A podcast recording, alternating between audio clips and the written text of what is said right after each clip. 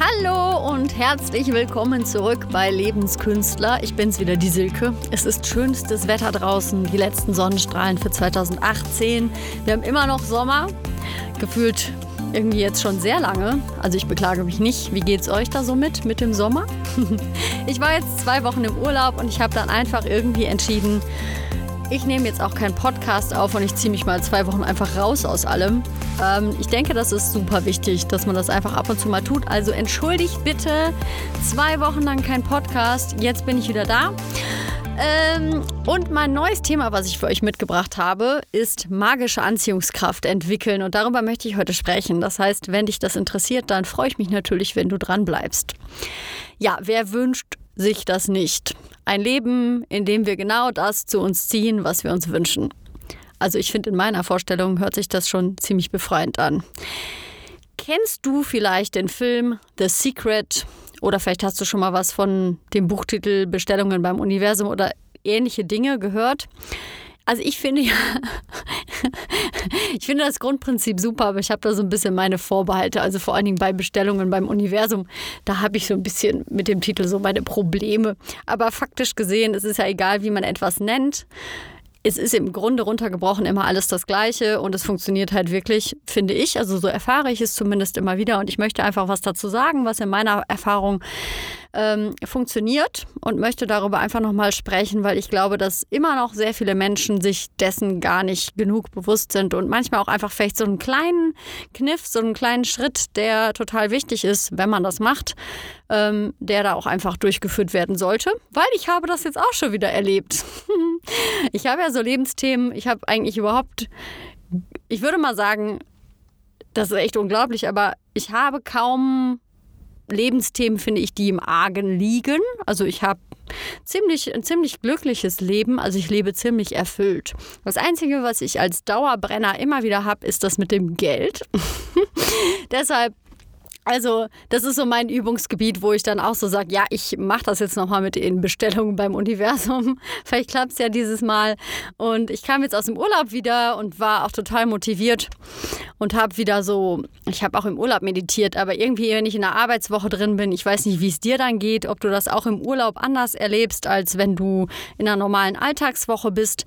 Irgendwie kommen da andere Themen nochmal zum Vorschein und ich habe mir gedacht, ja, Silke, hm, warum? Warum? Warum sollte jetzt das Geld eigentlich auf dem Konto sein? Für mich ist immer so das Ding und viele Künstler, wenn jetzt Künstler zuhören, ähm, können das sicherlich nachvollziehen. Dieses Ding, ja, äh, ich möchte meine Rechnungen bezahlen können, meine Miete und ich möchte Essen kaufen können und vielleicht mal ab und zu ins Kino. Und darüber hinaus hört es schon fast mit den Vorstellungen auf, was man jetzt eigentlich noch tun möchte. Ähm, ja, manchmal ist vielleicht auch ein Workshop, der ansteht oder man will ja auch mal in den Urlaub fahren, aber ich kenne das von mir und von den Künstlern in meinem Umfeld. Gut, die sind natürlich auch irgendwie in meiner Resonanz, aber in meinem Umfeld ist das bei super vielen Leuten einfach genau der Fall dass man genau immer für das, was man gerade tun möchte, das Geld hat, aber darüber hinaus irgendwie gar nicht sich erlaubt, dass da einfach mal weiter was fließen kann. Ich spreche natürlich jetzt hier wirklich nicht für jeden. Es gibt immer Ausnahmen. Ausnahmen bestätigen ja auch die Regel. Es ist aber in meinem Berufsfeld wirklich ähm, ziemlich gang und gäbe, würde ich einfach mal so behaupten. Egal welches Lebensthema du da hast, ich lade dich einfach dazu ein, dass du dich mal fragst, ähm, ob du überhaupt weißt, also konkret weißt, was du da möchtest. Und ob du dir das wirklich so vorstellen kannst, dass das wirklich andockt an die Gefühlswelt bei dir. Also das Allerwichtigste bei den Bestellungen im Universum, jetzt sage ich es wirklich lächerlich häufig, also das Allerwichtigste, dass es funktioniert, ist dann wirklich, dass wir als Mensch das super oft so visualisieren, dass wir das nicht nur mal kurz denken, sondern wirklich erfahren. Wir haben einfach die Gabe dazu, uns Dinge so lebhaft vorstellen zu können, dass wir, also unser Körper sogar denkt, dass wir das erleben. Und das ist eine Gabe. Und deshalb heißt der Titel auch magische Anziehungskraft entwickeln, weil das hat wirklich was von Magie, weil da den Fokus ganz bewusst drauf zu lenken und bewusst, bewusst zu lenken, was man nicht nur denkt, sondern auch fühlt. Also was man innerlich erfährt, führt dann dazu, dass man, wenn man das konsequent übt, wirklich Veränderungen im Leben herbeiführen kann. Ich glaube übrigens wirklich, dass auch bei meinem Lebensthema ich immer noch den wichtigsten Aspekt da komplett rausgelassen habe. Ich habe ja auch schon Coachings besucht, vielleicht du auch. Ich meine, ich glaube, meine Zuhörerschaft ist schon auch Coaching interessiert oder hat bestimmt mindestens ein Buch in die Richtung gelesen. Meine Frage an dich ist einfach, kennst du das von dir, dass du in deinem Lebensbereich das mit dem Visualisieren dir gar nicht so richtig glaubst?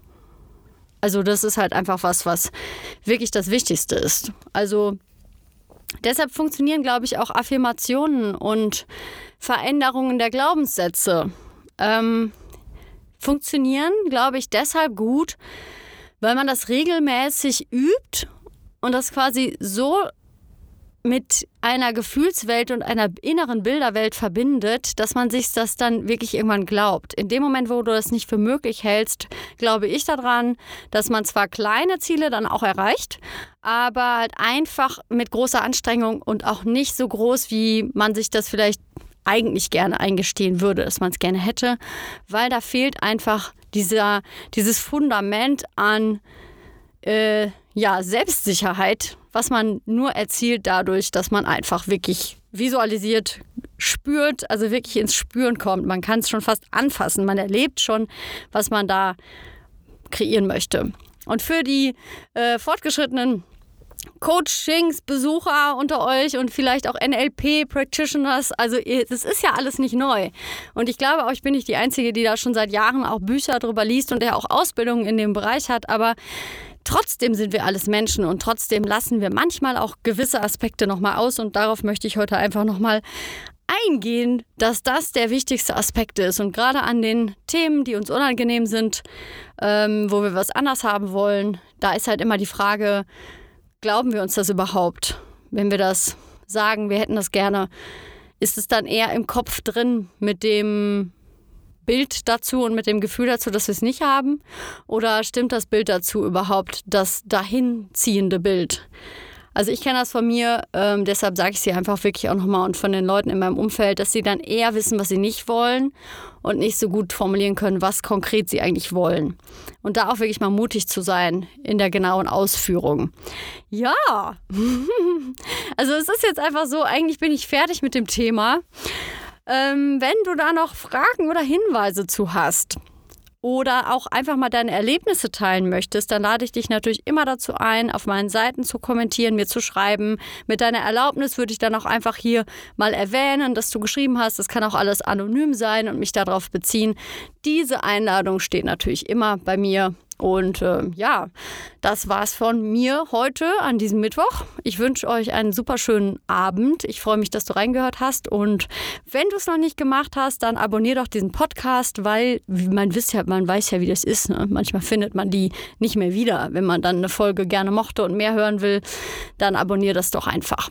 Und eine Bewertung würde mich auch super freuen. Also wenn du dir die Zeit nehmen möchtest und nicht gerade im Auto unterwegs bist, sondern das zu Hause hörst, dann ist für mich auch immer super.